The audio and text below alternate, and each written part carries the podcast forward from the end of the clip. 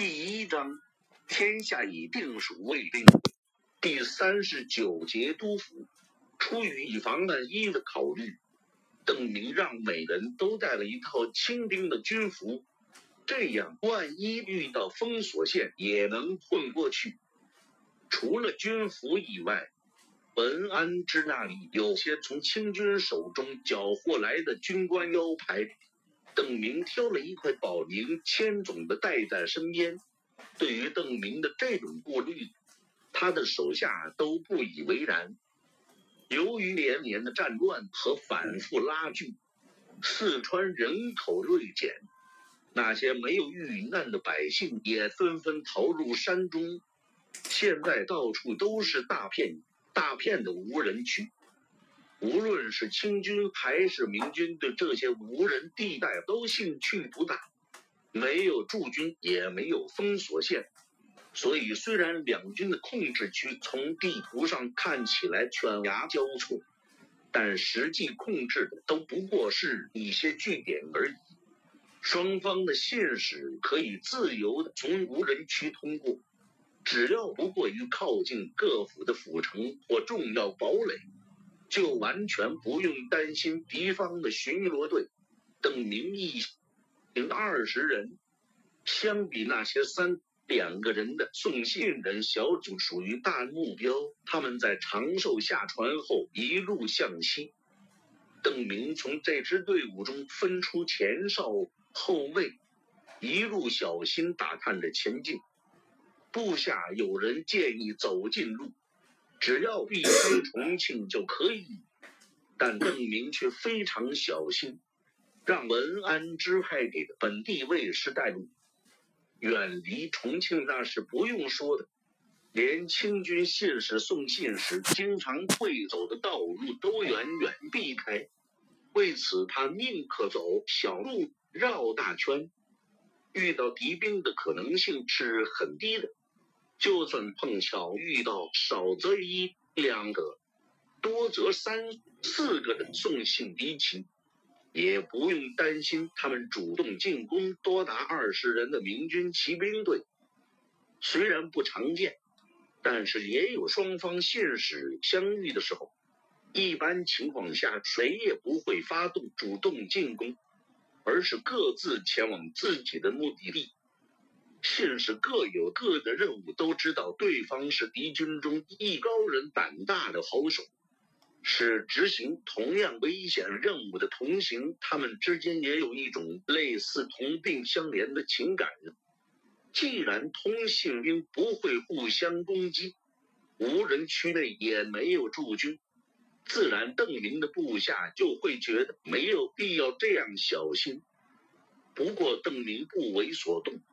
不但坚持绕路和前哨侦察的部署，而且若是发现什么风吹草动，还会全体隐蔽，直到险情排除后再继续赶路。即使一路上遇到的险情统统都被证明是虚惊，邓明也依然不我。对此，周开封、李兴汉等就相识，倒是不奇怪。从重庆到奉节的一路上，他们已经见识过邓明的胆小，而才到邓明身边效力的人则感觉他有些谨慎的过分，白白浪费时间，有点得不偿失。对此，邓明也是心知肚明。他对刘进哥、袁相等人解释道：“这次去建昌关系重大，无论如何，我们都要抵达。”既然不能失败，那就更加不能大意。如果是吴贼大军杀到，我们无法力敌，把建昌丢了也就罢了。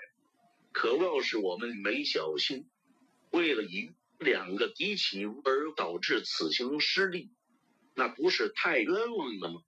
经过一路的东躲西藏，邓明在三月二十日总算赶到了四川首府是成都。前面就是都府成都，遥望见成都的城墙后，作为向导的川西卫士长长的出了一口气，总算又见到了有明军驻守的城市。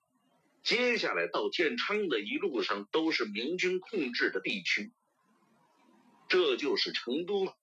邓明看着眼前高大宏伟的城墙，不愧是四川的首府，规模气势都不是此时的重庆能比的。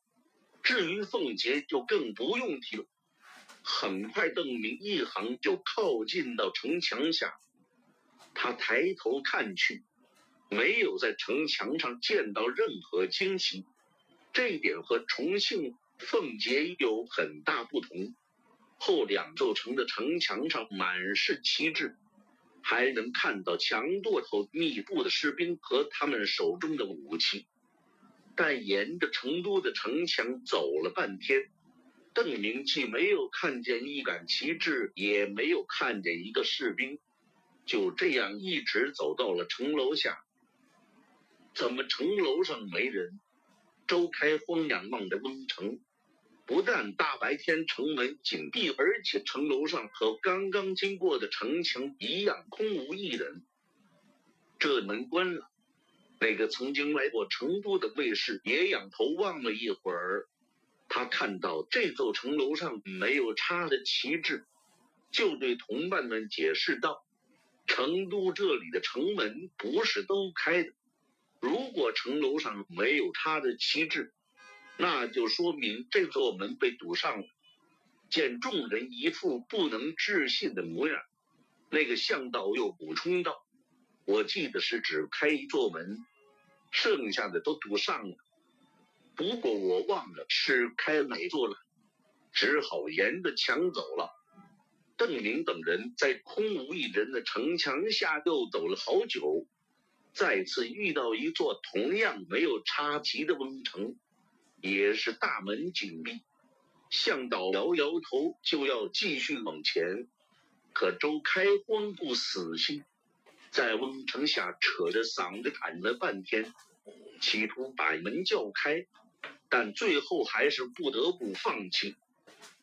遇到的第三座瓮城总算没有让大家失望，远远就可以看见有一面孤零零的红旗在翁城上瑟瑟发抖。可走近后，发现这里的城门依旧没开。他们往翁城上看了好久。也没有看到任何卫兵。喊门外，邓明下令道，接着就和大家一起齐声大叫起来：“有人吗？有人吗？”喊了几声后，从城头上传来一声回答：“有人。”接着就有一颗脑袋从城垛后探出来，向邓明他们瞧过来。大家纷纷伸手去指长骑兵举着的红旗，那颗脑袋看了一会儿，缩了回去。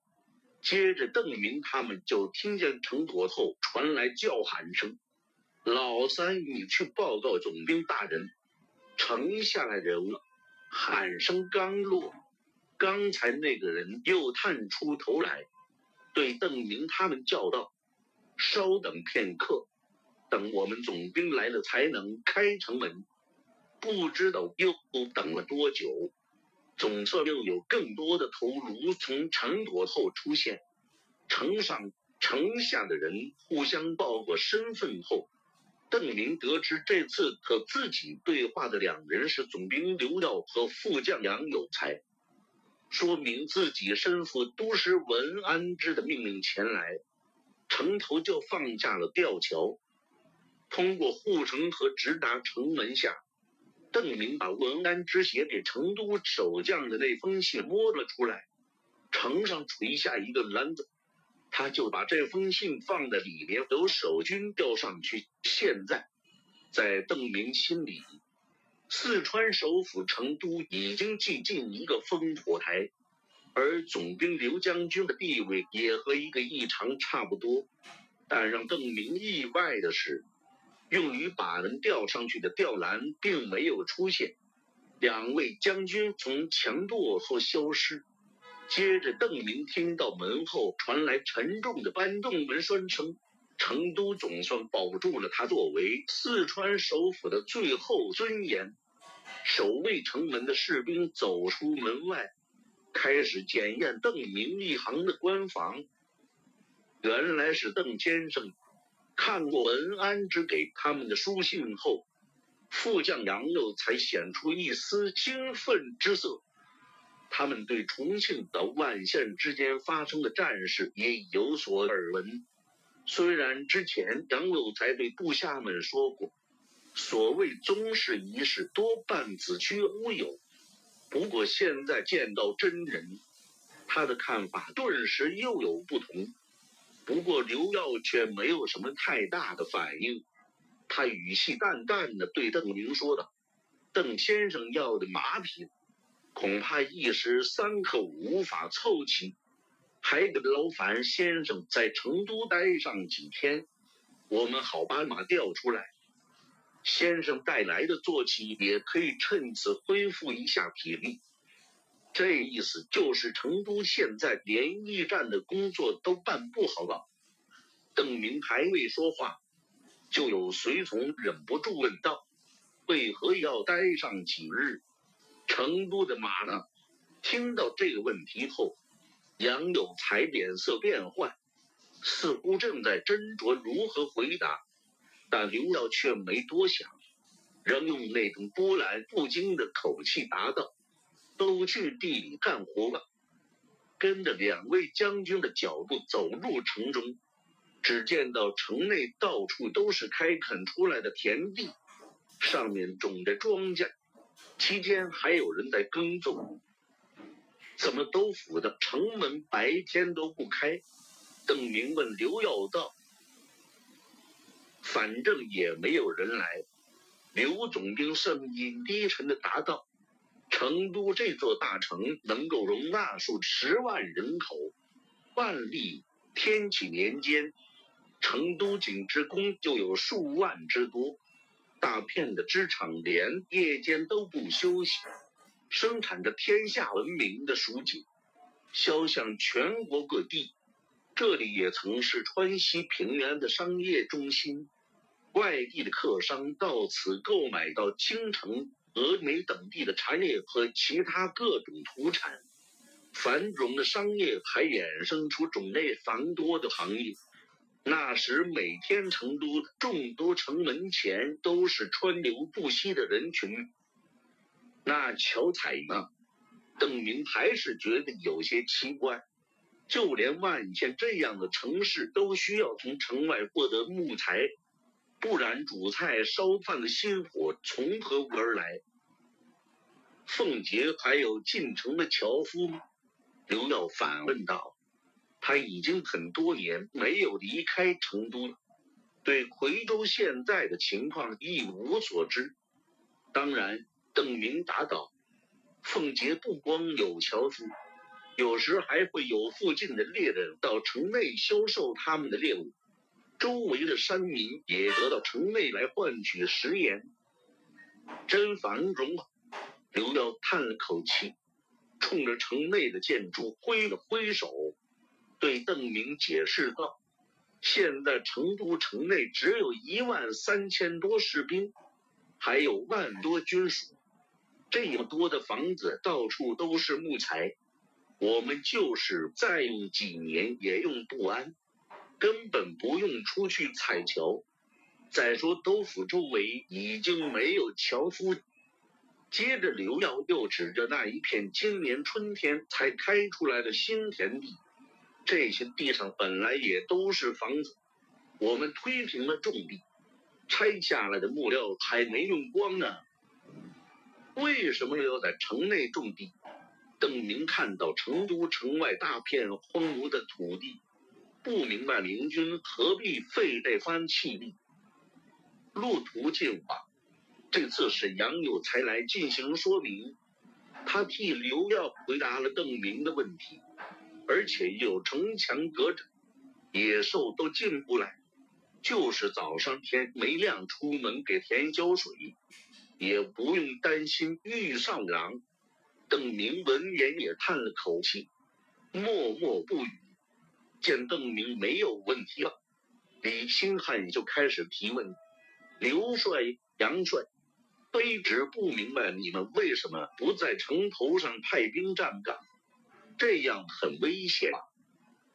没有多少富裕人，大伙儿都得下地干活。杨有才理直气壮的答道：“都府周围土地都抛荒了，人不死也都逃到山里了。我们当兵也得吃饭吧？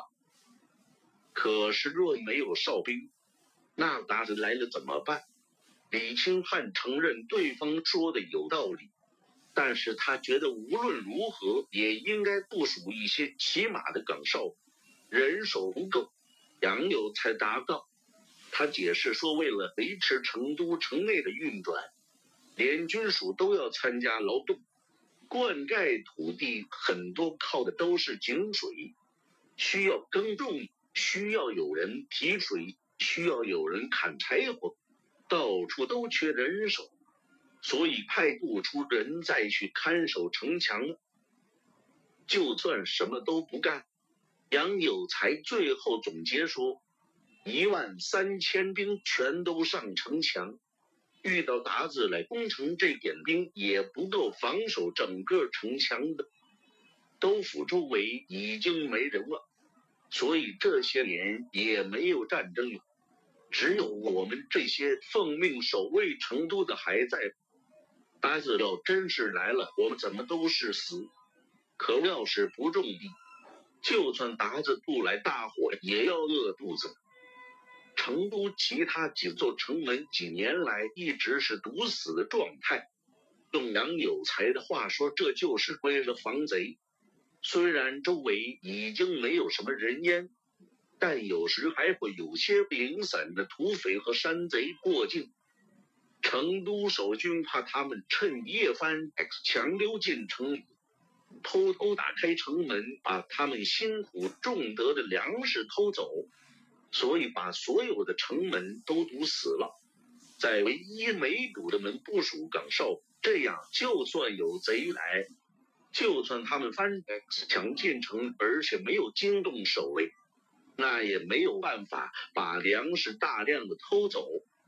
刘耀带着邓明他们来到四川巡抚衙门，成都城内的高级将领都在这里办公，刘耀就住在这里。院子里养了一些鸡鸭，后面有一些空房间可以住人。等邓明他们放下行李后，刘耀又替城门口手下的怠慢解释离去。各地给都府报讯的信使都是下午才到。今天邓先生来的时间本不会有人来，所以门卫们就没上城观望，还请恕罪。闻言，邓明白，马上精神一振。他们这伙人在没有人烟的路上跑了十天，对这段时间发生的情况一无所知。既然成都这里还有固定的信使，他马上问到刘耀可有什么大事发生？告诉他们自己自从叶叔离开凤杰，就再没和别人联系过。听到邓明这个问题后，本来就郁郁寡欢的刘耀脸色显得更低沉了，而杨有才则突然激动的问道：“朝廷的事，邓先生还不知道吗？朝廷怎么了？”邓明心里一沉，估计又不是好消息。就是天子七寿的事，邓先生没有听说吗？杨有才的音调变得更高。听说天子离开昆明后去了滇南，虽然在奉节文安之一直对外声称这是谣传，但内心里邓明和文安之都知道多半不假。邓先生果然不知道，杨有才大叫一声。天子怎么了？这次不仅是邓明，他身边的卫士也一起叫起来，站在后面的也都凑向前来。刘耀只是一个劲的摇头，而杨有才满脸悲伤，把头垂向了地面。天子怎么了？众人又纷纷叫起来。天子弃国了。杨有才抬起头，发出一声悲愤的大叫。众人都被这声叫喊惊得呆住了。片刻后，李兴汉跳上去斥道：“胡说！我没有胡说。”建昌那边传来的消息，杨有才辩解道：“上个月二十日或是二十一日，晋王与吴贼在怒江大战。”邓明身后的卫士都屏住呼吸，等着杨有才的下文。杀伤相当，靖王没能击败吴贼。杨有才这话一出，大家神色都是一暗。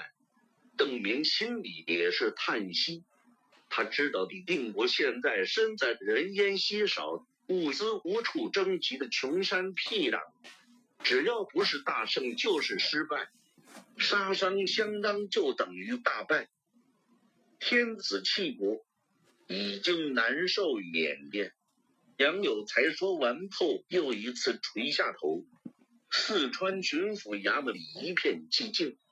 只剩下沉重的呼吸声。李定国本来试图在木盘山全歼吴三桂的追兵，重振明军士气，并给永历返回军中的信心。但卢桂生在清军已经进入明军的伏击圈后，找到机会叛逃到吴三桂军中，把明军的计划和位置报告给了吴三桂。导致清军不但得以从伏击圈中撤出，而且抢先对分散在整个伏击圈上的明军发起进攻。虽然李定国在极端劣势的情况下奋勇击退了吴三桂的进攻，但西营精锐损失惨重，被迫继续撤退。早在此战开始前。永历天子就不顾明军将士还在身后奋战，率领禁卫军逃入缅甸境内。当守关的缅兵要求禁卫军放下武器后，两千装备精良的禁卫军毫不犹豫地抛弃了全部的武器和盔甲，赤手空拳地涌入缅甸境内。永历朝廷的天子亲兵。可以毫不怜惜地把武装扔在国境线上，堆积起一座让缅甸花了几天才搬走的小山，却不肯回头协助一下身后留在古战的同袍。莫盘山一战后，李定国彻底失去隐瞒天子弃国这个消息的能力，很快就传遍了云南。短短十天内，就有三万多云南明军拒绝继续服从李定国的命令，而是向吴三桂投降。天子都弃国了，你们还安心种地？半晌后，李兴汉突然一蹦三尺高。虽然他不知道应该做什么，不过他感觉总得做些什么来应对这个变故。不种地干什么？我们还得吃饭吧？刘耀武满脸悲哀的说道：“天子都弃国了，我们除了继续种地，还能做什么？”